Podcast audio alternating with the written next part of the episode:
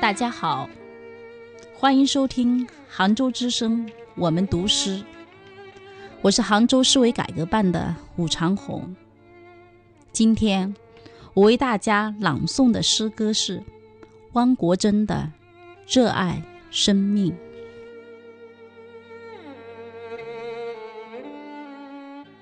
我不去想是否能够成功，既然选择了远方。便只顾风雨兼程。我不去想能否赢得爱情，既然钟情于玫瑰，就勇敢地吐露真诚。我不去想身后会不会袭来寒风冷雨，既然目标是地平线，留给世界的只能是背影。